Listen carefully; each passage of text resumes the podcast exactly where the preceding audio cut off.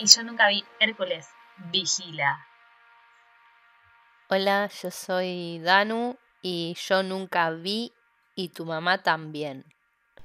Hola, yo soy Paloma y nunca vi Kings of Summer. Y bienvenidos al club de las películas que todos vieron menos vos. Hoy vamos a hablar de Do the Right Thing.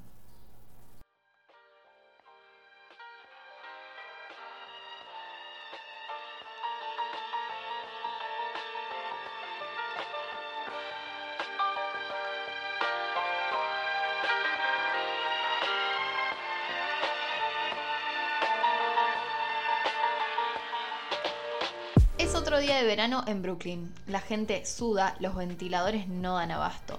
Y vemos cómo Mookie va a trabajar nuevamente a la pizzería de Sal, un italoamericano dueño del lugar. Todo venía bien hasta que uno de los clientes se da cuenta que en el Wall of Fame del local no hay ningún artista negro. Sal es interpretado por Danny Aiello, que además es el prometido de en Monstruck y está en El Padrino 2. Pino es John Turturro, conocido también por El Gran Lebowski y El Color del Dinero. El conductor de la radio es nuestro gran amigo Samuel L. Jackson. Boogie Out es Giancarlo Espósito o Gus Fring. Pero no olvidemos a Maki, quien dirigió esta película. Spike Lee dirige y protagoniza esta historia. Además de todo eso, también es guionista, productor y profesor. De teatro, no lo sé, solo sabemos que es profesor. Fue nominado varias veces al Oscar, pero solamente ganó Mejor Guión Adaptado por una de sus más recientes películas, Black Clansman. Además dirigió Malcolm X, All That Boy y The Five Bloods. Alerta, estás ingresando a una zona de spoilers.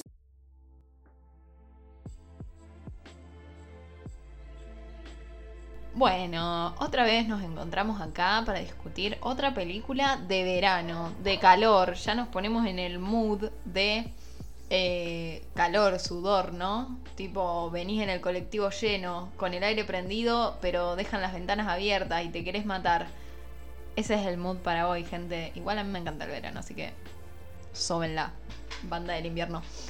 ¿Cómo están mis amigas? Yo como banda del invierno, fiel banda del invierno y metidísima en mi camita, estoy muy bien, porque hace mucho frío acá. Yo decidí que voy a disfrutar las dos estaciones. No voy a O sea, una nada. tibia. Y sí. A ver, hay que vivir. Si después al final me rasco un poco las bolas en verano también en la pileta. Y no voy a decir que no lo disfruto. No, eso es verdad. Claro, está bien. Yo disfruto el verano cuando Yo- tengo una pileta y un aire acondicionado, si tengo que ser sincera. Claro, eso sí, obvio. Después no me gusta mucho salir a caminar abajo del sol con 48 grados para ir a comprar los regalos de Navidad. A mí, yo tengo que admitir, eh, seré una romantizadora del calor, pero me. Es como que le encuentro. Me voy a hacer feliz, pero porque me gusta la época navideña, me gusta, me gusta el calor, pero. Me, me gusta el calor, sinceramente. Y en invierno la Las paso muy mal. Odio Navidad. También. Odio la Navidad. Oh, la odio. Acá tenemos al Grinch. Literal, es, es, la, es el Grinch. Danusa es No, el Grinch no. y yo soy todos los, los que viven en el pueblito, los enanos. Sí, vos sos los quién. Eso. Pero odio la Navidad por el concepto. Pero yo después redisfruto la cena y estar con mi familia. Pero siempre fue tan estresante la Navidad en mi casa. Pues siempre se festejaba, se festejaba en mi casa. Entonces era como que las mesas hay que limpiar las sillas y hay que sacar la vajilla. Y era como todo, Mucha mucho presión. drama, claro, mucho drama. Ay, Y la comida y que, que la tía trae esto y que no falta. Hay que, por las dudas, compremos 4 kilos de helado más. Y no entra nada en el freezer. ¿Viste esas cosas? Pero eso es parte del folclore. A mí me gusta porque yo lo siento como. Es como, por ejemplo, los velatorios. ¿Vieron los? O sea, cuando es un velatorio de un familiar. Paren. No, no, no, paren. ¿No sienten? ¿No sienten como que es todo parte de un estereotipo que se ve mucho en, en las películas? Por ejemplo, cuando se muere alguien muy viejo en la familia, no cuando hay una muerte tipo así muy trágica, pero cuando se muere un viejo que ya se estaba por morir y caen todos los parientes y vos ves que nadie está llorando por el viejo, están todos tipo, ay, el primo que no vi hace un montón y es tipo, termina siendo como esperando la carroza. Entonces yo le encuentro lo positivo, ¿viste? Ay, mamá Cora.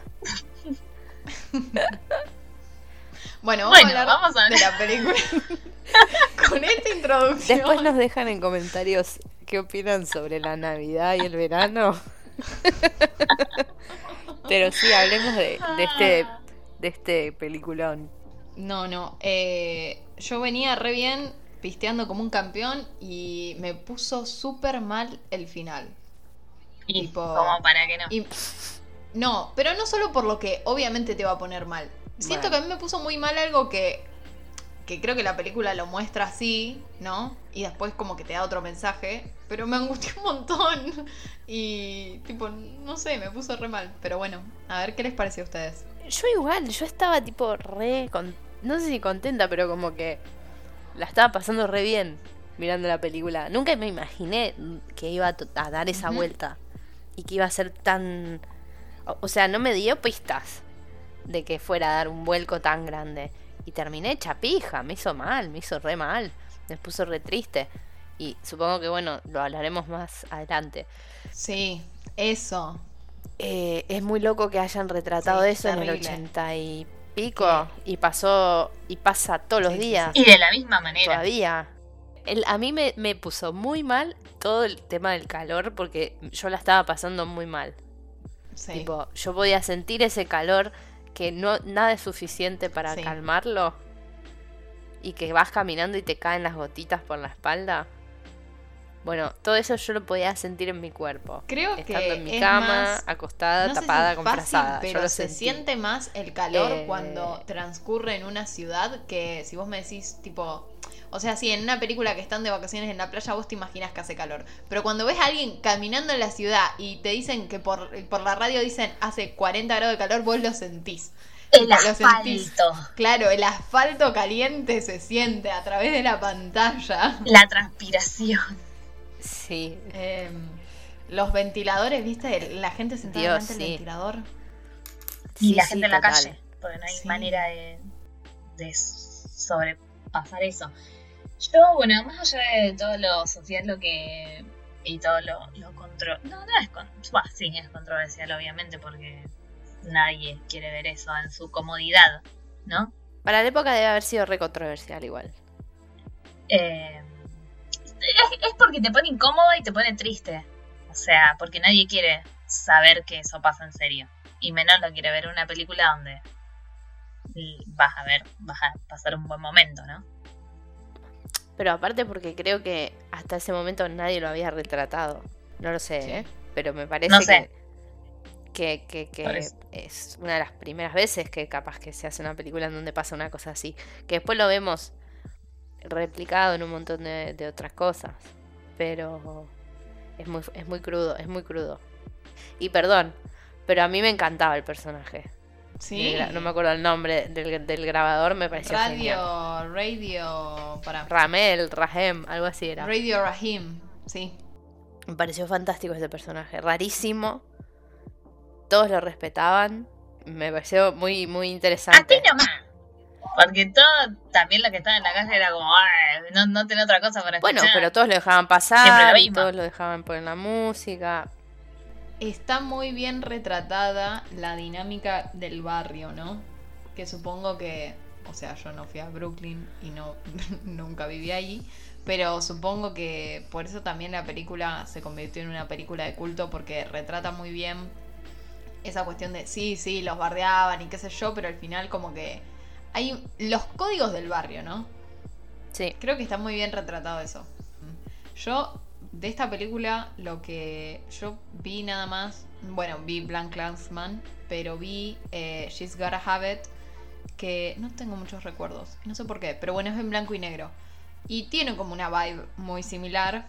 em, pero esta película lo que tenía muy presente es que todo el tema de las Air Jordans, onda, Hmm. fue como, no, no fue solo una cuestión de, em, ¿cómo se llama?, de publicidad, sino que medio que, onda, Spike Lee los super ama parte todo de eso, la entonces, cultura. Claro, sí. No fue como que le impusieron o... Y me daba mucha ternura Spike Lee con ropa de básquet teniendo piernitas más flacas que las mías y midiendo lo mismo que yo. patitas. Las patitas, por favor. Esas patitas. Me costó un montón. Bueno, no me costó un montón, pero darme cuenta que era él. Tipo, No, como sí. que te das cuenta que es él, pero es como que estaba ahí como diciendo, wow, es él. Y él es el protagonista. O sea, yo me pensé que tenía un papel bastante más secundario. No, pensé que él- él iba a ser el que lleva a cabo toda la historia. Yo sabía y en She's Gotta Have It también está él bastante presente, entonces me re gusta eso. Como que, tipo, literalmente él hizo todo. Onda, no me rompa las bolas. Eh, está bien. Por supuesto. Una de las cosas que me mostró mucho de la película fueron los planos torcidos. Hermoso. Cuando enfocaban a la gente, el movimiento de cámara es Sí. genial. Creo que la película destaca por la parte estética mucho también, Sí, re. que es excelente.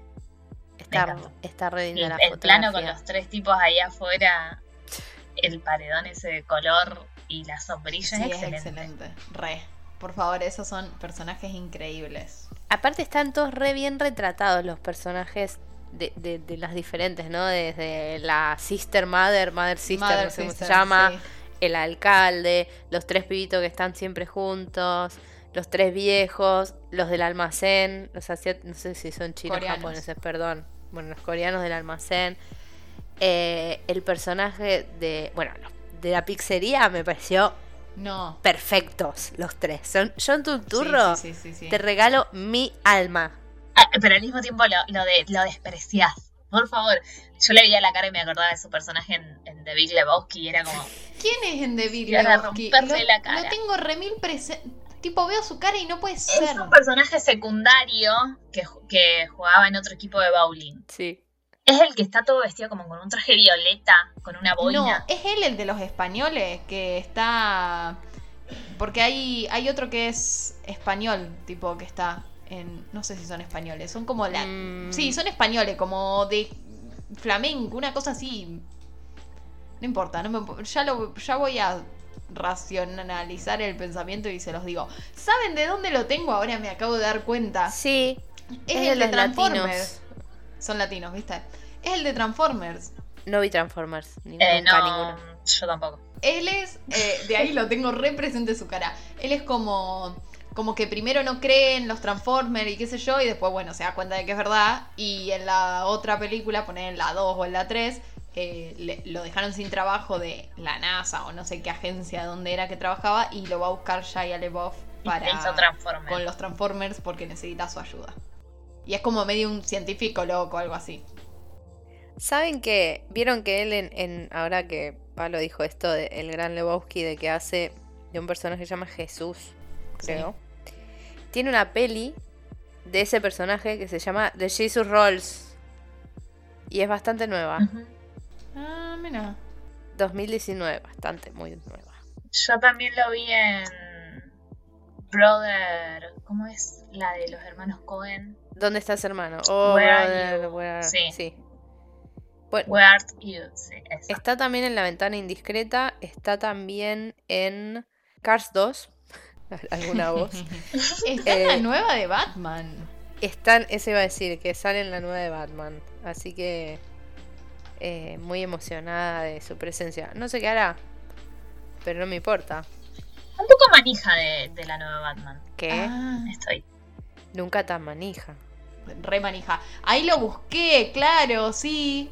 Es el latino, pero pensé que era otro. No sé por qué No, no. pensé que era otro actor. Claro, de una. Qué buena película. En Batman hace de Carmine Falcón. Yo ¿Será no leí los cómics, No, yo tampoco. entonces estoy un poco... Falcon y el soldado de invierno. y el invierno. Em, me encantó el per- me, me- me encantó todo lo de la pizzería. Danudato. Spike Lee quería que fuera De Niro. Sal. No sucedió. Mm, Claro. Vieron que está el Pachino Claro. en la. De Niro también En está. la pared. Sí. Sí. ¿Y quién más? Otra vuelta. Un par de, de italianos. Está otra vuelta. Eh, La vuelta se ve cuando se está prendiendo fuego. Sinatra. Igual le veo más cara de pisero a Dani Aiello. Tipo, le recreí el personaje de, de pisero, ¿viste? Sí, la remera sí. transpirada. La Lo- espalda. Lo super creí. Y a los hijos también. La contextura física. Sí, todos. Para mí están todos re bien hechos. Y perdón, pero yo observé mucho cuando hablaban con Muki y él hacía la pizza. Y muy bien.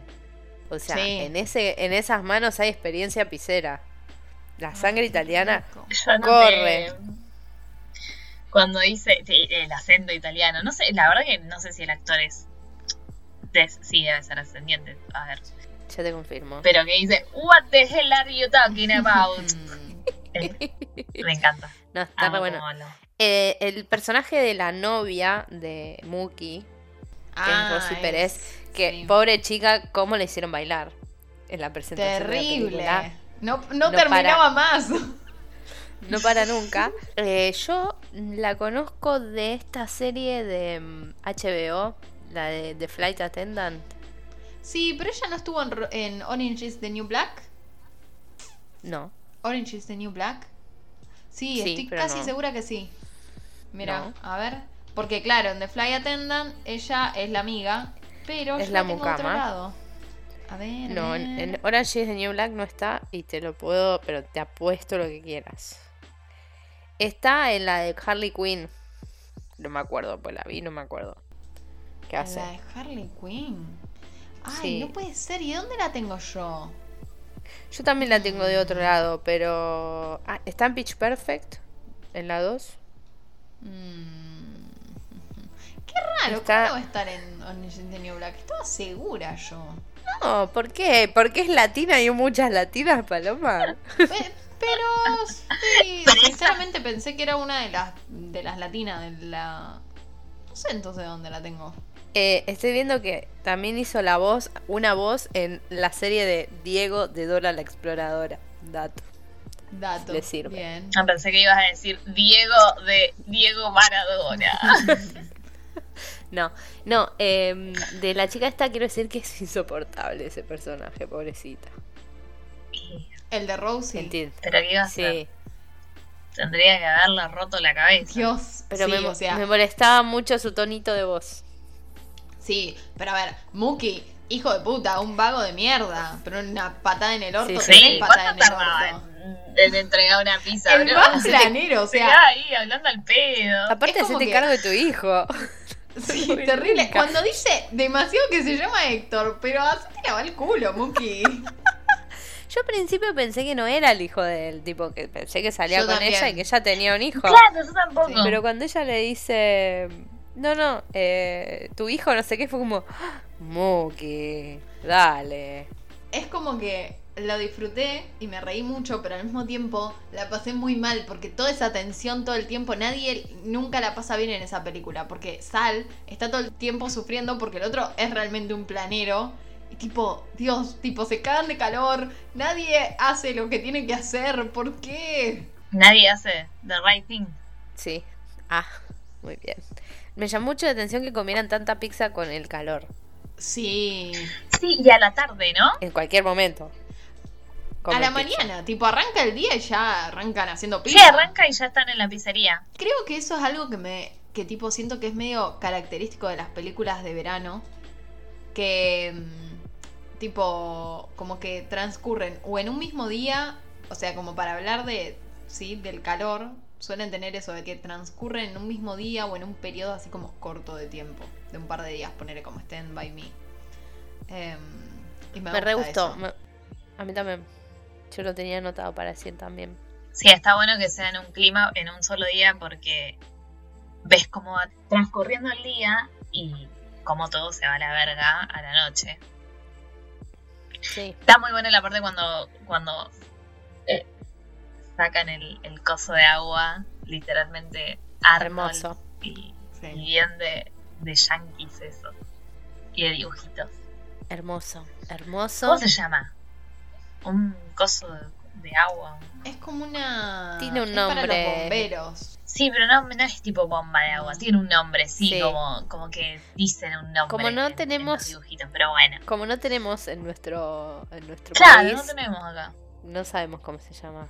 Acá en Argentina no está en la vereda, tipo, como que la vereda, no sé si es donde está el medidor, pero poner en las esquinas no hay algunas que son para eso. Algunas, algunos tienen, hay como unas compuertas Claro. que dice bomberos, no sé qué. Pero no están así como en la calle a, No, no, a no. simple vista. Eh, a mí, ¿qué iba a decir? Ah, el, el tema de radio, el, timo- el chabón de la radio, o sea, Samuel L. Jackson. Me encanta cuando están tras Senior cuando Love. transcurren las escenas, sí, cuando transcurren las escenas y él está de fondo ahí. Y en la red la Sí. suya, me Todo fascina. el día en la radio, sí. Una escena que me re gustó es la que, que está como bien en el medio, que de repente todos le hablan a la cámara y, e insultan a alguien, tipo con insultos súper Sí. racistas y xenófobos todos. Fascista, Eso me sí. re excelente. gustó, tipo, muy bueno. Sí, que aparece el policía. Es como nadie se El policía, El coreano. Lee, Sal, el coreano, Senior Love. Aparece, no aparece Sal, me parece que eh, aparece Turturro. No, creo que es Sal. No me acuerdo. Pero sí, a mí me gustó mucho, mucho, mucho, mucho la escena de, de Radio Rahim de los puños. Que le cuenta toda la historia de Love, no sé qué, y Hate, no sé qué. Esa escena me pareció. esto, esto es el séptimo arte que quiero ver. Me encantó. A mí la escena que me gustó mucho fue cuando le pisan la, la Jordan, que lo van a increpar a la casa y están todos ahí. Todos se le juntan a ver qué es lo que había pasado y, y le empiezan a hablar al chabón y le dice, sí, sale siendo el 108 con impuestos. Bueno, esa escena yo la había visto en el documental de Michael Jordan de The Last Dance. Tipo, Es verdad.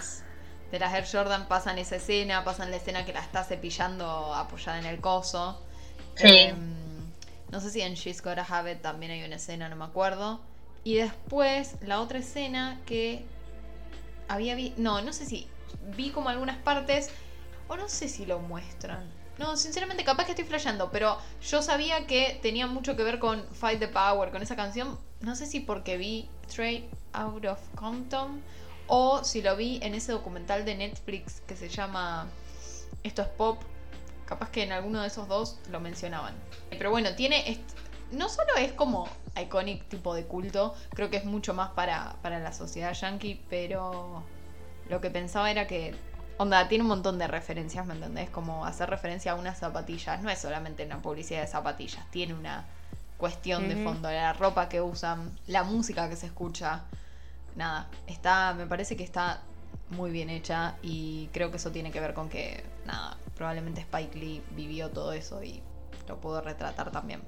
El cast también increíble. Nada. Eso. Está gente. buenísimo. ¿Quieren que... A... Danusa, ¿querés hablar de los Oscar? Sí, pero ¿saben qué? Eh, quiero decir algo. ¿Vieron el chabón al que le tiran agua en el auto? Sí. Sí. Yo le veía cara conocida un montón y acabo de descubrir que está en Goodfellas. Mm. Contra No todo. recuerdo, no recuerdo qué, o sea, no, realmente no tiene un papel de los grandes, pero debe haber sido algún mafioso porque se notaba que era un tano también. Claro. Tenía vibras tanas. Bueno, y con Fight the Power vamos a abrir el bloque de los Oscars. Lamentablemente y por primera vez, después de meses y meses y meses y meses de hablar de esto, coincidimos en la película. Es decir, Do the Right Thing está nominada, pero ya hablamos de esta edición de los Oscars porque es la edición del eh, 90 en donde Miss Daisy ganó todo y nosotras no queremos hablar de Miss Daisy porque No, no. Además, tipo, Miss Daisy ganó todo por, tipo, como hacer una película. Ay, terminó con el racismo. Y esta película, bitch, call my Sí. purse. Sí. Solamente, bueno, les voy a contar que eh, Danny Aiello estaba nominado para Mejor Actor de Reparto, pero ganó Denzel Washington por una peli que se llama Glory. Y estaba nominado Mejor Guión Original, pero ganó La Sociedad de los Poetas Muertos. Pero igualmente estuve averiguando, estuve leyendo y Spike Lee se enojó un montón porque le razón. dieron un montón de cosas a Miss Daisy y al no y él dice que Miss Daisy es una película de cual de la cual nadie se acuerda y de Right Obvio, Thing sí, nosotras solas nos comimos el garrón. sí y tiene y tiene razón y después como para agregar algunas cosas y meter danudatos por ejemplo esta peli este, este danudato es excelente es la primera peli que fueron a ver Obama y su mujer en su primera cita. Increíble, no me extraña para nada y muy... Sí, sí. Wow. Sí, Mira. sí.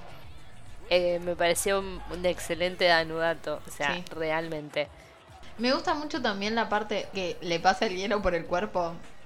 Me, me gusta tipo que, que agradezca, gracias a Dios por las rodillas. un hombre así, un hombre agradecido. Aguante Spike Lee. Co- como, Not como all enanos. ¿No agradece a los pezones también? Sí, también. Sí, a- sí. Me parecía. Pero bueno, codos, vos te esperás que, a los muslos. que agradezca por eso. Pero agradece a todo el cuerpo. Está bien. Hermoso. ¿Quién era que decía, mi cuerpo es un templo? Había una serie o algo así. ¿Qué sé yo? Ivana Nadal. no, terrible. Alguna. No tengo más danudatos, chicas, lo siento, pensé que había algo más. Pero, o sea, después todas las cosas hablan de, no sé, por ejemplo, que está considerada eh, una película cultural e histórica muy importante, que están ah, está en el puesto número 22 de la mejor película de no sé qué top de alguna revista de cine. Mm. Así que bueno, nada. De lo que sí quería hablar es de nuestro chileno favorito, Giancarlo Espósito. Por favor, Eh, cuando me di cuenta que era él, wow. Sí. Eh, aclaración. Me costó un poco Sí. darme cuenta. Sí, sí, aclaración no es chileno, pero en Breaking Bad hace de chileno y no parece chileno para nada. O sea, tipo es ¿No el es chileno, chileno? menos chileno. Creo que no. ¿No es chileno for si real? Sí, Creo que creo que no. nació en Chile. No, es de Dinamarca. ¿Qué? A ver. Esto es cada vez peor. O sea, el mejor chileno del mundo es Pedro Pascal. Punto. Nació en Dinamarca. Es Me gusta verdad, que se un- llame Giancarlo Giuseppe Alessandro Espósito. Italianito. Claro, él podía ser el hijo de Sal. Para que no quedara claro de, de sus raíces. Sí, no, nació en Copenhague y mm, no dice que haya vivido en Chile. Así que todo fue una mentira. What the fuck? Igual se renotaba, o sea, el, el- el- el- su pronunciación era pésima del castellano. Mal. Sí. Era muy mala. No me acuerdo mala. escucharlo bueno. en castellano.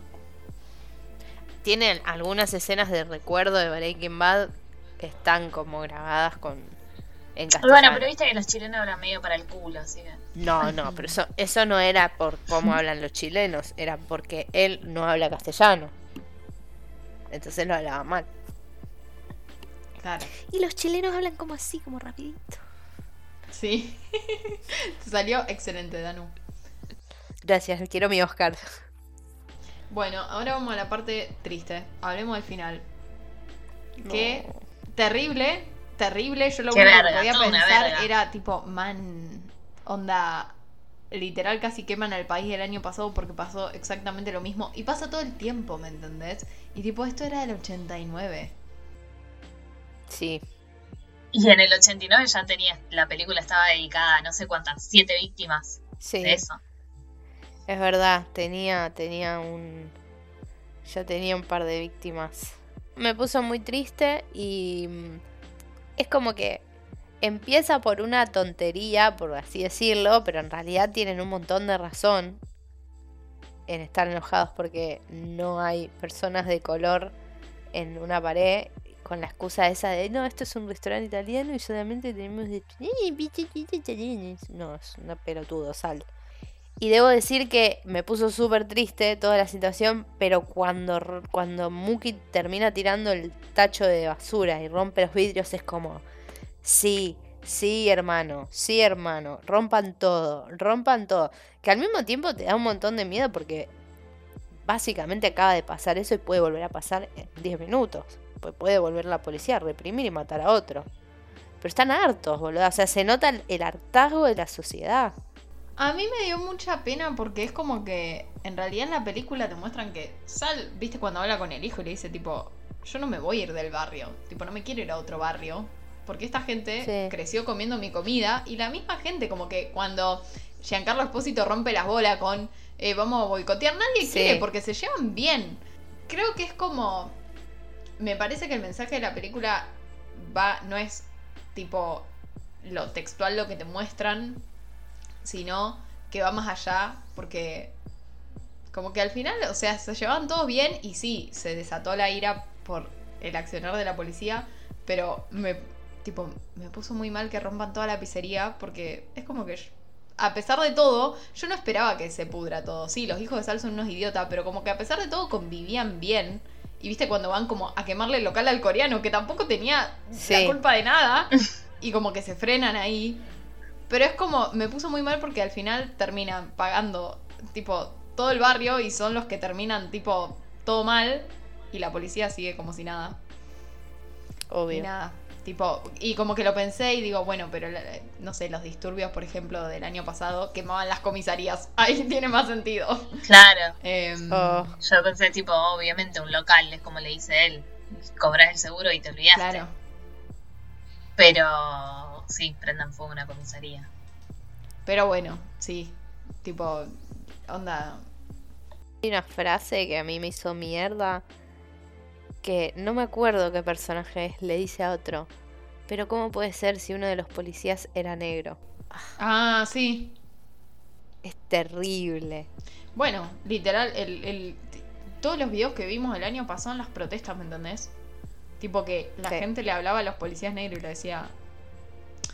Que a ver, es uf, es súper profundo el conflicto, porque, o sea, ¿qué sabe? Capaz que el chabón, la única alternativa de trabajo de su vida para tener, no sé, seguro social era trabajar de policía. Mm. E- Es como súper deep, ¿no? Eh, todo. Donde iba a decir por qué una persona negra sería policía en Estados Unidos. Y bueno, debe tener sus razones. O sea. uf, no, no, sí. Terrible. No todo es Brooklyn Nine-Nine. No, obvio. No. Brooklyn Nine-Nine es. Es una fantasía bastante fantasiosa. Sí. Eh, la última temporada tiene así como algunas cositas Ay, Como ya- no más que se meten un poco más en la, Y en la sí, actualidad. Era hora Y de- era ahora. Pero muy leve Sí. igual. No, yo lo, último que quería decir, y creo que ya no quiero decir más nada, o sí. No, es cuando la escena que Muki le tira la, le- que le va a reclamar la plata a, a Sol y Sol le da como 500 pesos y él le devuelve y le dice, te debo 50. Sí. Me parece hermosísimo. Es como que al final terminaba bien, no había nada por lo cual enojarse. Pero fue. Igual a mí me puso un poco nerviosa la escena de la pelea, y la física en sí, pero todo el griterío ese y la música alta era Sí. literalmente para ponerte Sí, nervioso. liter- sí, muy insoportable. Y era como, ay, ay, baja la música porque en serio me está haciendo mal. No, era la música y la mina gritando. eh, Era, era Todos, todos. todo. Era te- te- un poco medio que te termina poniendo en esa situación. Como que te sentís ahí adentro, que no sabes qué hacer. Sí. Agobiado, no sé, como, como perturbado. Eh, Agobio es una muy buena sí. palabra. Bueno, hermanas, ¿le parec- ¿les parece si eh, me cuentan sus reviews y sus quotes Sí. favoritas de esta peli? Así luego votamos. Sí, yo quiero empezar porque tengo muy buenas cosas para decir. Dale. ¿Se, acuer- ¿se acuerdan que dije que no iba a hablar más? Qué poco duró. Mi review de Letterboxd la escribió Loren, le dio cuatro estrellas y media, un corazón y puso Kendall Jenner y sus latas de Pepsi. ¿Dónde estarán? Increíble, Exacto. increíble. Por favor. ¿Quién fue? ¿Quién se le ocurrió? ¿Quién fue? ¿A quién verga se le ocurrió? ese? Igual me pone tan El feliz que la, hayan, que la hayan puesto a, Kendall Jenner en esa publicidad tan pelotuda. Tipo, mm, Sí. me hace bien que le hayan hecho bullying, perdón. Pero, bitch. Bueno, sí, cualquiera. Y mi quote eh, es una quote eh, que tiene dos protagonistas. Eh, después de que Muki, Muki y Pino tienen una discusión, eh, le dice Pino, fuck you, eh, fuck your pizza y fuck Frank Sinatra. Y Pino le dice, ah, sí, bueno, fuck you too y fuck eh, Michael Jackson. sí, de verdad, muy buena. Que a todo esto pensaba, Michael Jackson todavía era negro Claro. en esa época, ¿no? ¡Ey! una charla para después, ¿no? Para pensar en casa. ¿Cómo es que Michael Jackson se volvió blanco? Tipo, Supuestamente tenía vitiligo también en parte. Pero. ¿cómo? Muy blanco, no es que quedó tipo té con leche, perdón, pero quedó muy blanco. Literalmente lo- es como si lo hubieran puesto en, en la bandina. En la bandina. Porque no era un. Sí, era muy blanco. Era muy blanco y él, siendo negro, tenía la piel bastante oscura. Es como... Vas a ver la guita, la guita que habrá gastado en eso. El que tiene plata hace lo que quiere, se blanquea la cara y el resto del cuerpo. No, Y terrible. ya está. Terrible. Ah, bueno, con Micaela eh, arruinamos el momento porque las dos muchas veces pasa que elegimos cosas entre las tres que se repiten. Porque, nada, por algo somos amigas. Y nuestra review favorita es de cuando Bugging Out o como el molesto, algo así le decían en mis Sí, subtítulos. sí, el, el, el pesado. hinchabolas. Ah, El- no, no, el mío era Begin Out. Ah, bueno. Era. El, Literal. el rompebolas de Giancarlo Espósito empieza, va por el barrio que quiere boicotear Sal, que quiere boicotear Sal, y cuando va y habla con los tres señores de la sombrilla y le dice que quiere boicotear Sal, y le dice, no, tipo, me encanta la pizza. Andé y boicotear el peluquero que te dejó ese pelo, ese corte. Terrible descansada, increíble. Sí. Es excelente, excelente. Y también me molestaba, me molestaba, pero era muy raro sus anteojos, vieron que les le agrandaban muchísimo los ojos. Sí, ese culo de botella que tenía. Estaba re bien hecho. Bueno, y mi review, que me toca personalmente el corazón, porque ustedes ya saben, dice, la el usuario es MovieHater3000. Le puso 5 estrellas a esta película y su review fue, pensando que Spike Lee dijo que Green Book no era su cup of tea. Eh, terrible, ¿no? Terrible que no sé si fue el mismo año, pero lo mismo, estamos hablando exactamente lo mismo que pasó con Driving Miss Daisy más de 20 años después. Debería darles vergüenza a la academia. Sí, muchísimo. Todos viejos peteros. Bueno, como, como ya sabemos. Y mi review es. Pensé que ya terminó, había terminado. No, pará, yo no tengo. No la mandó, esta es secreta. Ah, es un secreto. De tu mirada y la que me fui muy, muy, muy lejos. Lejos de casa. En un enganchado de canciones. Hace tiempo que estoy intentando. Tira otra palabra, Micaela. Es... No, dice. No, vale, es la que quería mi review. Dejen de hacerme bullying. Estábamos jugando un juego mientras Micaela buscaba la revista. Claro. La, No, nos arruinó yo, el eh, juego. la, la perdí, pero la voy a decir como me la acuerdo. que decía que el, eh, Fight the Power fue escrita para esta película. Y decía, oh, the mind de Spike Lee mind. Oh, sí, la mente de. Spike Lee, tipo, Sí. so powerful. Muy bueno. His Y con eso me retiro. Bueno, paren. Votemos. Rápido. A ver, a ver, a ver, a ver. Ah, Let's vote. ¿te lo tiro así de una? Sí. Sí, Eh, le doy cuatro. cuatro y medio. Le doy en cuatro. Yo también le doy cuatro y medio, gente. Micaela, qué cochina. Ah, bueno. Ahora No te lo iba a dejar pasar. Sentir mal. Ay, bueno. Ah. Bueno, power. cuatro y medio. Le voy a poner cuatro y medio, le voy a sudar media estrella por, por la incorporación y el, cast de que esté Samuel L. Jackson. Sí, suma. Sí. Muy siempre. bien.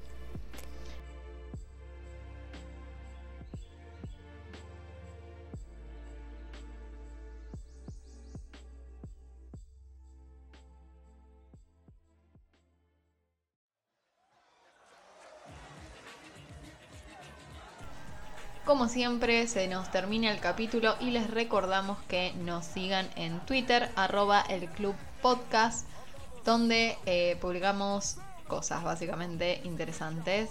Eh, y ahí tienen toda nuestra data, gente. Y si tienen un tweet divertido, lo retuiteamos. Síganos.